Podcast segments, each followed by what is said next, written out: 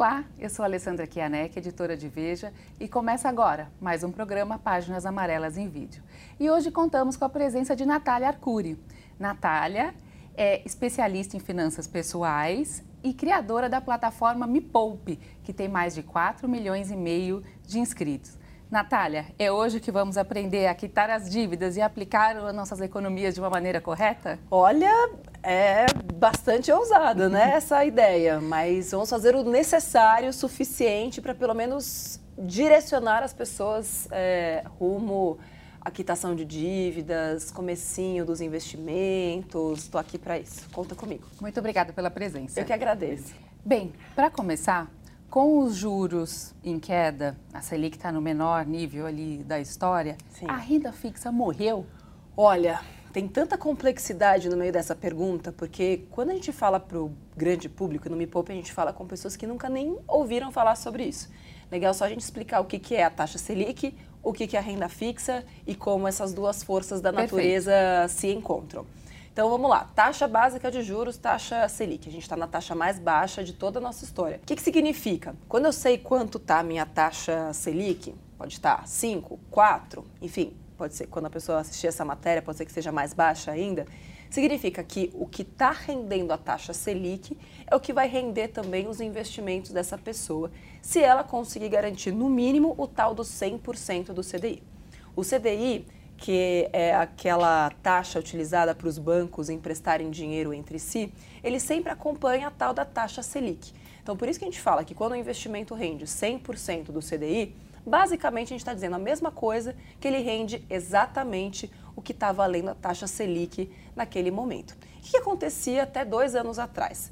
Como o Brasil tinha um histórico de juros altos, ou seja, de taxa Selic alta, quando eu ia investir o meu dinheiro, num investimento bem simplesinho mesmo, bem básico, eu conseguia ganhar mais dinheiro, porque a taxa básica de juros era mais alta. O que acontece agora? A taxa de juros é a mais baixa da história, ou seja, deixar o meu dinheiro lá num fundo rendendo 100% do CDI, poupança nem se fala, poupança não dá nem para considerar nesse momento. Pior coisa que alguém pode fazer, deixar dinheiro na poupança. Significa que eu vou até perder dinheiro. Quem deixar dinheiro na poupança em 2020 vai perder dinheiro, porque a inflação vai ter mais valor do que a própria poupança. Então é por isso que nesse momento, com taxa de juros baixas, as pessoas ficam meio desesperadas. E agora? O que, que eu faço com o meu dinheiro? Já era difícil antes, porque eu não tenho educação financeira, mas pelo menos eu tinha uma taxa básica de juros um pouquinho mais alta. E agora com a taxa básica de juros, não tem jeito, Ale. Vai ter que ir para a renda variável, vai ter que entender mais sobre fundos imobiliários, fundos de ações, fundos multimercado, ações, né, falando mesmo como é que eu invisto em ações, ou talvez uma renda fixa um pouquinho mais agressiva, partindo para bancos menores, menos conhecidos, mas que oferecem um pouco mais de risco para o investidor, que a gente encontra tudo isso em corretoras de valores.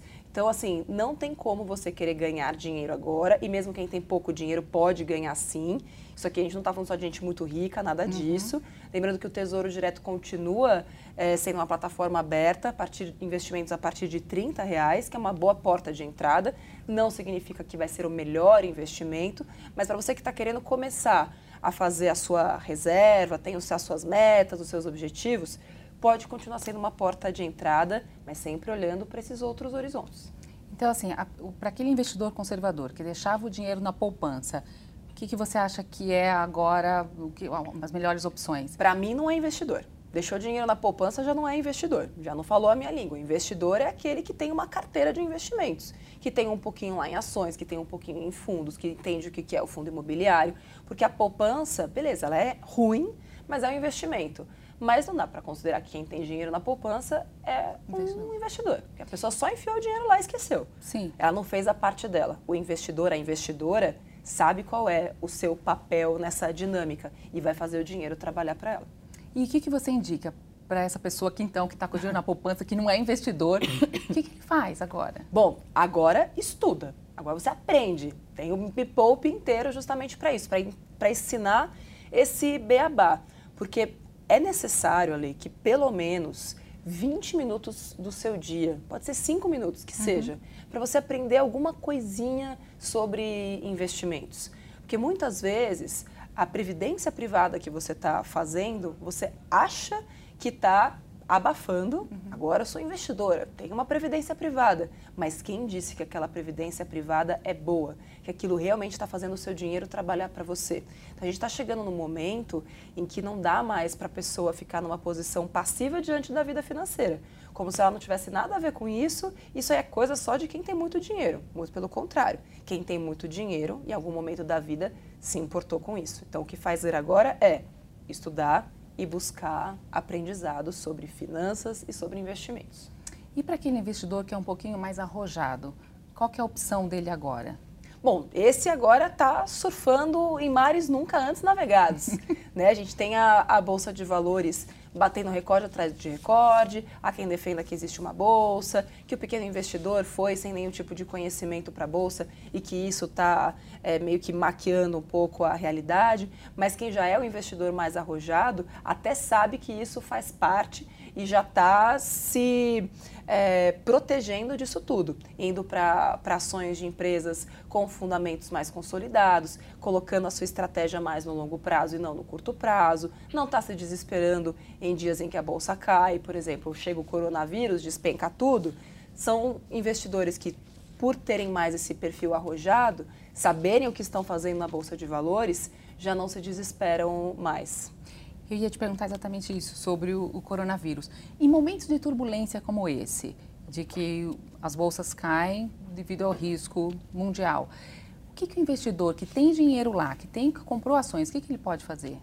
Comprar mais? Depende muito do seu perfil e do porquê você colocou o dinheiro naquelas ações. De novo, quanto mais despreparada essa investidora ou esse investidor, mais essas oscilações vão deixar essa pessoa desestabilizada. Uhum. Poxa, eu coloquei meu dinheiro lá, eram os meus únicos 5 mil reais da vida. Uhum. Eu nem sabia porque estava colocando lá, mas eu vi todo mundo dizendo que a ação XPTO era boa. Fui lá e comprei, uhum. achando que ia ganhar muito dinheiro, de preferência no curto prazo, o que é uma mentira. Isso não vai acontecer. É mais fácil não acontecer do que você ganhar muito dinheiro no curto prazo. E aí, quando vem essa onda toda, a pessoa se desespera. Mas ela só vai se desesperar se ela não sabe por que, que ela está investindo aquele dinheiro naquele momento. Eu tenho ações. Na, nessa semana que a gente está conversando, teve uma oscilação para baixo representativa. Mas eu estou olhando as minhas ações para o médio e longo prazo. Uhum. Então eu não vou tirar esse dinheiro agora porque eu sei que isso vai se recuperar e que vai voltar depois. Então o dinheiro de ação, o dinheiro de renda variável não é o dinheiro do imediatismo. Não é o dinheiro para você a comprar um pão, comprar uma carne ou fazer uma viagem daqui a três meses. Para isso existem outros investimentos. Para cada tipo de objetivo existe um investimento mais adequado. E você até já citou assim a, a bolsa. É, algumas pessoas já começaram a falar que pode ser que tenha uma, uma bolha na bolsa. Você acha que a bolsa já chegou no teto ou ainda tem espaço? Olha, não sou economista, o que eu, eu sou investidora. E eu me baseio muito no que os analistas de mercado dizem. Então, ainda há espaço para mais crescimento, é, principalmente no, no, Ibovespa, que é o índice que a gente tem acompanhado cada vez mais. Quando o, o índice Ibovespa bateu o recorde dele ano passado, houve quem falou lá atrás que, tipo, agora ele já chegou no máximo, mais do que isso não passa. E aí é interessante ver esses movimentos, né? Porque a pessoa fala, ah, agora que já chegou em 110 mil pontos, não vale mais colocar. Aí chega em 119 Fala, putz, se eu tivesse entrado quando eu estava 100, e agora? Ah, mas agora já está 119, não vale mais colocar. Então, assim, a bolsa é um risco. Por isso que não adianta a gente ficar é, querendo investir olhando para essas altas, para essas máximas. É longo prazo. Vai crescer mais? Chega um vírus aí e derruba uhum, tudo. Uhum. Isso está totalmente fora uhum. de qualquer análise gráfica, de qualquer análise fundamentalista. Então, quem vai colocar o dinheiro em bolsa tem que saber que uma gripe na China, literalmente, pode derrubar seus investimentos aqui no Brasil. Verdade. Voltando só um pouquinho para a renda fixa, você acha ainda que o tesouro direto ainda é uma boa opção? Falo bastante sobre isso no, no Me Poupe, porque as pessoas, assim, é, veem o Tesouro Direto como a primeira a porta de entrada para o mundo dos investimentos. Então eu acho que como um caráter educativo, o Tesouro Direto ele ainda tem o seu papel. Para quem está fazendo uma reserva de emergência, o Tesouro Selic ainda tem o seu papel. Para quem está pensando em uma previdência privada, digamos assim, não, eu não quero ficar dependendo do banco para fazer isso, vou fazer isso por minha uhum. conta mesmo, com a maior segurança do mercado, porque o Tesouro Direto, de todos os investimentos que existem, ele é o mais seguro que existe. Não existe nenhum investimento mais seguro que o Tesouro Direto. E aí, quando a gente fala no Tesouro IPCA, por exemplo, que vai garantir o meu poder de compra sempre acima da inflação durante vários anos, então o, o Tesouro ele ainda tem o seu papel. Ganhar muito dinheiro, como as pessoas chegaram a ganhar no Tesouro Direto, isso dificilmente vai acontecer nos próximos anos. Mas dentro dessas estratégias, seja para uma reserva de emergência, seja visando longuíssimo prazo, se for, se for falar de um Tesouro IPCA 2045, ele pode ser uma boa ferramenta para quem está, por exemplo, guardando dinheiro para a faculdade do filho, é, fazendo a própria aposentadoria. Não, estou juntando dinheiro com algum objetivo bem de longo prazo, então ele ainda faz sentido sim. Com o dólar oscilando nos 4,10, 4,20, é hora de comprar a moeda? Ixi, olha, essa, da, essa pergunta tá, é difícil, viu? Porque, de novo, o dólar, ele é uma caixinha de surpresa. Também, como que os movimentos internacionais ou ações globais, ou até mesmo a questão da China que a gente está vendo agora, essa guerra que transformou-se em algo iminente, mas agora já está mais resfriada, já não se fala mais numa guerra, Estados Unidos com o Iraque. Então, assim, para você conseguir falar se é hora ou não de comprar o dólar, o investidor, ou, enfim, ou quem está comprando dólar para viajar, tem que ter essa visão macro do que significa, o que acontece lá fora, como isso vai impactar. É, eu, particularmente, não considero o dólar como um bom investimento. Eu acho que o dólar, principalmente quando a gente fala do grande público, é assim, você vai viajar, é um bom papel moeda para você, você ter, comprar aos poucos e garantir uma, uma média que nem vai ser muito alta, nem vai ser muito, ba muito baixa. Mas comprar dólar achando que você vai ganhar muito dinheiro, não, não acredito muito como, como investimento. Um dos investimentos que tiveram uma valorização até muito próxima da Bolsa no ano passado foi o, foram os fundos de investimento imobiliário. Uhum. E o que, que você acha desse investimento?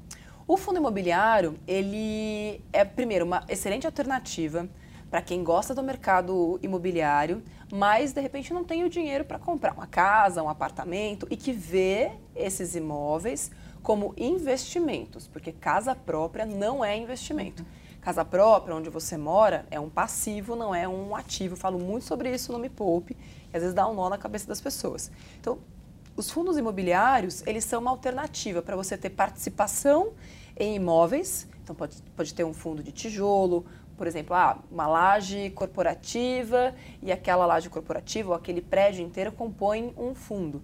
Eu estou mais segura como investidora porque eu sei que se de repente uma loja ou outra ficar vaga, eu ainda tenho a garantia de pagamento de imóvel, de todos, de, de, pagamento de aluguel, do restante daquele prédio inteiro. Então, os fundos imobiliários, eles são uma excelente alternativa.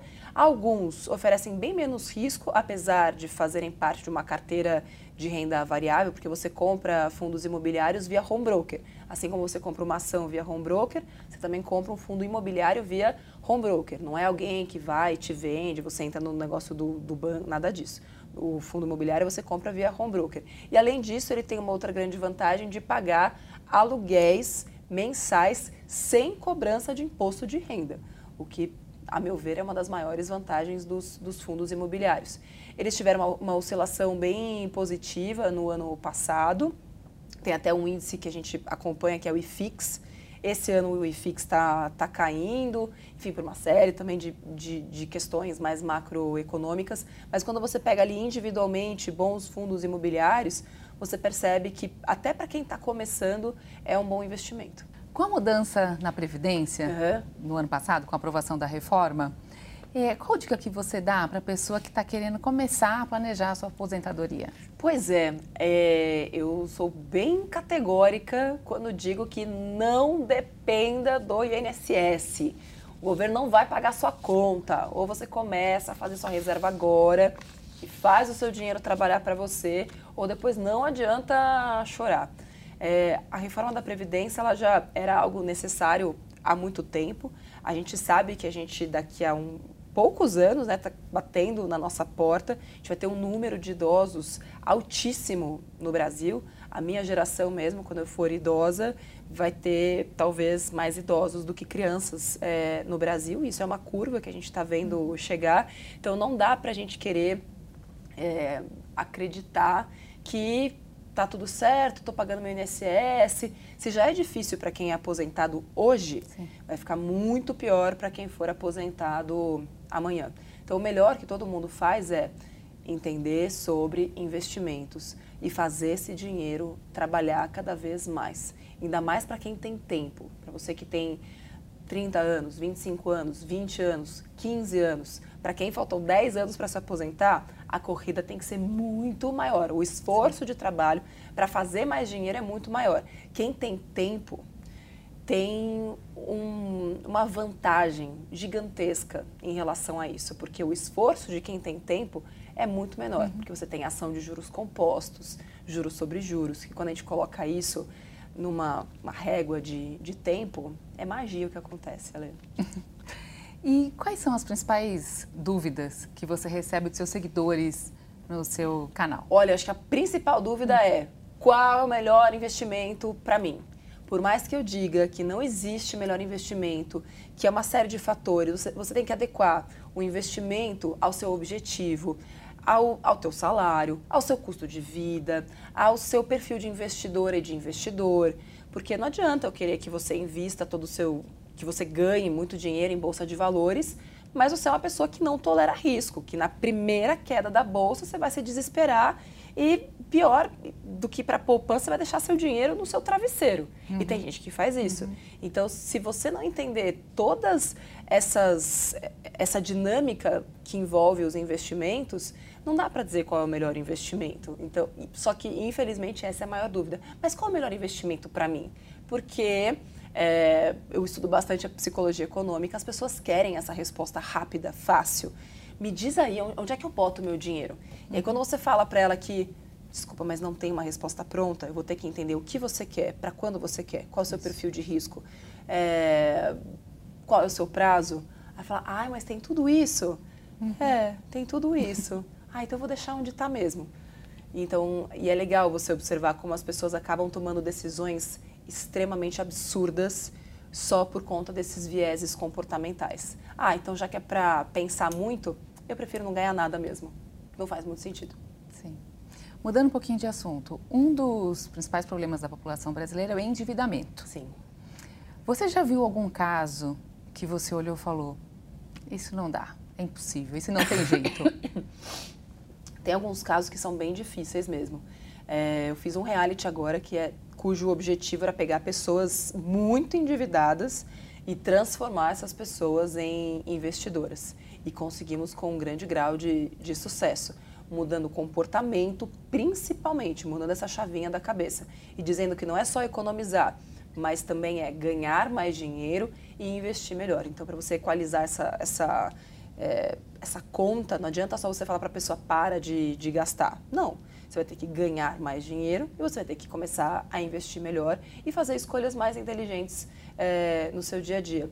Mas existem alguns casos que são realmente muito complexos e são geralmente aqueles em que a bola de neve foi aumentando, é, em que a pessoa sempre achou que ia dar um jeito e aí pegou uma dívida mais cara uhum, uhum. para poder sanar aquela mais barata e aí, quando você vai ver, você só resolve aquilo envolvendo até advogados e tudo mais. Então, mas eu acho que quando eu olho para tudo que a gente tem de é, pessoas que mandam né, dúvidas para o Me Poupe, de 0 a 10 em grau de dificuldade, onde 10 são as mais difíceis, a gente recebe dúvidas mais ali perto de 0 a 5. Eu acho que, ah. e também a média de endividamento do brasileiro também. São poucos que estão hiper, mega, blaster endividados. E normalmente eles é, erram aonde? Eles se endividam como? Pois é, o problema está sempre na falta de planejamento. É claro que você tem também uma, é, uma supressão né, de quem ganha pouco. Então eu, eu quero comprar minhas coisas, eu quero ter as minhas coisas, mas eu ganho muito pouco. Para onde eu vou? Eu vou para o crédito. Só que ninguém ensinou essas pessoas a usarem o crédito. O que, que é a parcela, se não você pegar dinheiro emprestado? Uhum. As pessoas muitas vezes até acham que, ah, eu pergunto para a pessoa, você tem uma dívida? Não, eu não tenho dívida, não tenho nenhuma. Eu falo, ah, mas você tem parcela no cartão de crédito? Tenho. Eu falo, então você tem uma dívida. A pessoa fica, ah, sério? Sério? Se você tem uma parcela no cartão de crédito, você comprou qualquer coisa em parcelas, você está endividada. Quando você deixa de pagar essa parcela, você está inadimplente. Então, até essa questão de de terminologia mesmo, por falta de educação financeira, é o que leva muitas pessoas ao endividamento. E no momento em que elas começam a fazer parcelas, porque falar, ah, mas são só 30 reais, são só 20 reais, acontece que um dia a conta chega. E aquela parcelinha que era de 30 se somou a outra de 40, a outra, e quando ela vai ver, todo o salário dela está tomado por parcelas e ela não tem mais de onde tirar aquele dinheiro. E aí, enfim, toda aquela bola de neve que a gente já conhece. Você já mencionou agora educação financeira. Como introduzir educação financeira no Brasil? Já tem uma resolução né, desse ano que coloca a educação financeira na transversalidade né, de algumas disciplinas é, do ensino básico, é, mas ainda é bem ineficiente, bem ineficiente. E eu acho que o grande problema, mais do que educação financeira nas escolas, é qual é o grau de educação básica que a gente está produzindo nas escolas, né? Porque se a gente tivesse uma matemática de qualidade, se a gente tivesse um português de qualidade, interpretação de texto de qualidade, a gente tem, é, como é o nome mesmo? É, é, essa pesquisa que acabou de rodar faz pouco tempo que saiu a, o resultado, que mostra o desempenho dos alunos em matemática, ciências e português? PISA. PISA.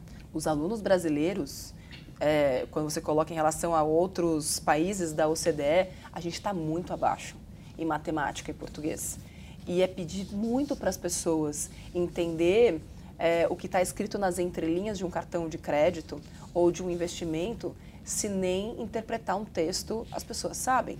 Então, mais do que falar sobre educação financeira, a gente precisa falar sobre a educação no Brasil, que não está produzindo cidadãos capazes de tomarem decisões mais conscientes, porque nem sabem fazer conta uhum. direito e nem sabem ler e escrever direito. Você é uma das pioneiras em educação financeira na internet. Depois de você, apareceram outros. É, como que você vê esse movimento?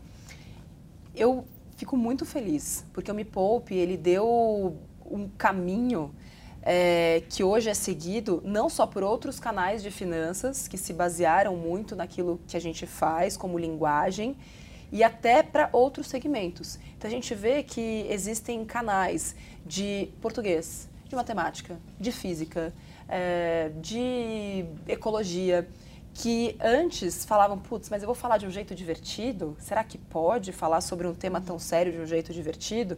E é muito bacana ver que o Me Poupe abriu espaço para isso. Que você pode ser divertido com credibilidade. Que você pode informar e ensinar e ao mesmo tempo divertir. Porque já é um assunto chato, já é um saco você Sim. falar sobre isso. E se você falar sobre isso com, esse, com essa carga do tema, por que não fazer isso de um jeito divertido? Uhum. E ensinar as pessoas de um jeito que elas ainda gostem de ter essa, essa experiência e queiram saber mais. E o que, eu, o que me deixa mais feliz no Me Poupe é que as pessoas entram lá a partir de, de, um vídeo e elas querem fazer um Netflix, que elas chamam, né? Tipo, nossa, eu vi já 20 vídeos, não consigo parar de ver. E uma pessoa que até então não sabia nem o que era uma taxa Selic, no final de 5 horas de vídeo, já está com a conta aberta na corretora, investindo no Tesouro Direto ou comprando sua primeira ação. E isso é, isso é muito mágico. Mas, assim, você já viu por aí algumas dicas erradas de finanças? Eu te pergunto, existe fake news nas finanças? Pois é, tem muita fake news né, em finanças. É, infelizmente, empresas grandes produzindo essas fake news em finanças, se aproveitando da ingenuidade e justamente desses vieses comportamentais do ser humano, que quer tudo rápido, simples, fácil, quero ganhar dinheiro e tal. Então, o alerta que eu faço sempre é: cuidado quando a esmola é demais. Porque eu estou mostrando aqui para todo mundo, investimento não é algo tão simples. Ah, é, mas é muito difícil? Também não é muito difícil. Só vai exigir um pouquinho de trabalho para você entrar e compreender. Agora, se você viu algo que parece muito incrível, muito diferente, que te fala você vai ganhar o dobro em um mês, hum, esquisito, bem esquisito. A Bolsa de Valores tem um milhão e meio de investidores. Uhum. E o seu canal no YouTube tem 4 milhões e meio. Uhum. Aí eu te pergunto, o brasileiro tem medo de investir ou está endividado mesmo? Putz, são as duas coisas. O brasileiro está muito endividado. O brasileiro não tem dinheiro ainda para investir, até porque entrou-se num ciclo vicioso de crédito. As pessoas não foram preparadas para isso. Então, o brasileiro, sim, está muito endividado, mas o que a gente vê de positivo é, no momento em que ele descobre que ele pode investir, e no reality eu via muito isso, ele já quer automaticamente sair desse endividamento, porque até então ele nem sabia que podia ser um investidor. É, isso era algo tão distante da massa. Investimento é coisa de rico. Eu só posso investir se eu tiver muito dinheiro. E a, a lógica que a gente está mudando é justamente essa. Você não precisa ter muito dinheiro para começar a investir, mas você precisa começar a investir para ter muito dinheiro. Essa, essa máxima é, é verdadeira. E, mas eu vejo com muito bons olhos, porque hoje a gente tem um milhão e meio, mas até dois anos atrás era um número muito menor. Então, o crescimento que a gente está tá tendo de levar pessoas novas para a Bolsa de Valores, ou até mesmo para o Tesouro Direto, ou para as corretoras independentes de valores, é um movimento muito positivo, até porque começa a forçar os bancos, que até então nunca tiveram muito interesse em ter cidadãos investidores, porque para o banco é muito mais bacana você ter uma pessoa que paga juros, não que recebe juros. Uhum. Só que com todo esse movimento, os bancos também estão começando a se coçar, estão criando as suas próprias corretoras independentes de valores, os seus próprios aplicativos, as suas próprias fintechs. Então é muito legal ver esse movimento que está vindo de fora, do público, forçando os bancos a tomarem atitudes em relação a isso. Falando um pouquinho de você, você trabalhou muito tempo como jornalista. Sim. E como começou essa sua apreciação e seu gosto pelas finanças? Eu comecei muito cedo a cuidar do meu dinheiro. Eu tinha oito anos de idade quando eu comecei a poupar, porque eu queria, porque queria comprar meu carro com 18 anos. E aí descobri que não tinha poupança, não tinha mesada, não tinha nada. É, então eu vou ter que fazer a minha parte aqui e juntar o dinheiro que tinha. Às vezes era dinheiro do lanche. Comecei a trabalhar super cedo, fazia, era super empreendedora desde pequena. Vamos dar os meus pulos aqui para ter dinheiro para comprar o tal do carro. E aí eu percebi o poder de você ter metas muito bem definidas, de você ter objetivos, de você saber exatamente onde você quer chegar, para que todos esses nossos vieses comportamentais tenham menos impacto sobre aquilo que a gente quer. Então, por querer tanto, seja o meu carro quando eu tinha 18 e aquilo representava a minha liberdade, seja o meu apartamento quando é, eu falei, não, quando eu sair da faculdade eu quero comprar meu apartamento à vista, que eu preciso fazer isso.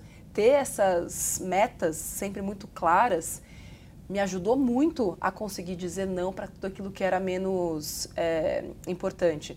E aí, jornalista, a gente sempre entra naquelas máximas, né? Jornalista não ganha dinheiro, jornalista aquilo, pobre, não vai ganhar dinheiro nunca. Meu avô chegou para mim quando eu resolvi fazer jornalismo, falando: você tá doente, filha? Tipo, você não pode fazer jornalismo, não vai ganhar dinheiro com isso. Mas eu sempre acreditei que era possível ganhar dinheiro com qualquer coisa. Falei, poxa, se eu quero ser jornalista e é isso que eu amo fazer, então quem são as pessoas que ganham dinheiro com isso, como elas ganham, o que elas fizeram para chegar lá. Então, essa coisa do tipo das minhas metas, aquilo que eu queria, foi sempre o impulso para eu aprender mais, para eu negociar mais, é, negociar seja salário, negociar saída de uma empresa para outra. E os investimentos também foram assim. Porque se eu queria atingir esses objetivos, eu entendi que sozinha eu ia ter que me esforçar muito mais. Então, quando eu entendi que eu tinha um aliado, que era o meu dinheiro, que eu não precisava me esforçar sozinha e que se eu tivesse uma pequena atitude de investir aquele dinheiro melhor, eu ia ter um, um aliado na conquista desses meus sonhos. Falei, putz, então deixa eu entender exatamente como é que funciona, porque tem uma oportunidade aqui. E foi assim que eu comecei a me interessar por investimentos e tudo isso. E como é que você lida hoje com as suas finanças? No ano passado, o faturamento do blog Me Poupe praticamente dobrou para 20 milhões de reais. Sim. E aí eu te pergunto, onde você investe o seu dinheiro? É, lembrando que esse dinheiro é dinheiro da empresa. Hoje o Me Poupe é uma empresa, a gente tem 22 colaboradores, vamos crescer mais esse ano. É uma plataforma completa que tem é, programa de rádio, fizemos um programa de TV, livro, curso, é, podcasts. Então é uma plataforma que, aonde as pessoas estão, o Me Poupe também está. E para isso ser possível, a gente precisa de uma estrutura de produção de conteúdo de outras pessoas, enfim, uma série de, de pessoas para isso. Então, esse faturamento de 20 milhões é o faturamento da empresa. Na Natália, né, pessoa, pessoa física, sou eu que continuo cuidando do meu dinheiro. Sempre ali acompanhando, planilha, toda semana. Nunca perco de vista os meus investimentos, estou sempre olhando, mesmo os meus plane... o meu planejamento de longo prazo, na minha carteira de, de ações, para ver se não tem nenhum solavanco, se não tem nada que eu não estava esperando que possa ter acontecido. É um trabalho eterno. Não adianta você achar que você vai investir uma vez e você nunca mais vai olhar para aquilo. Cuidar do dinheiro é algo que é para a vida e é para ser feito toda semana. Neste ano você foi convidada para participar do Fórum Econômico Mundial em Davos. E o que, que você viu lá que chamou atenção? O que, que você traz de lá? Além de uma tosse, é, eu trouxe de, de Davos assim, muitas inquietações.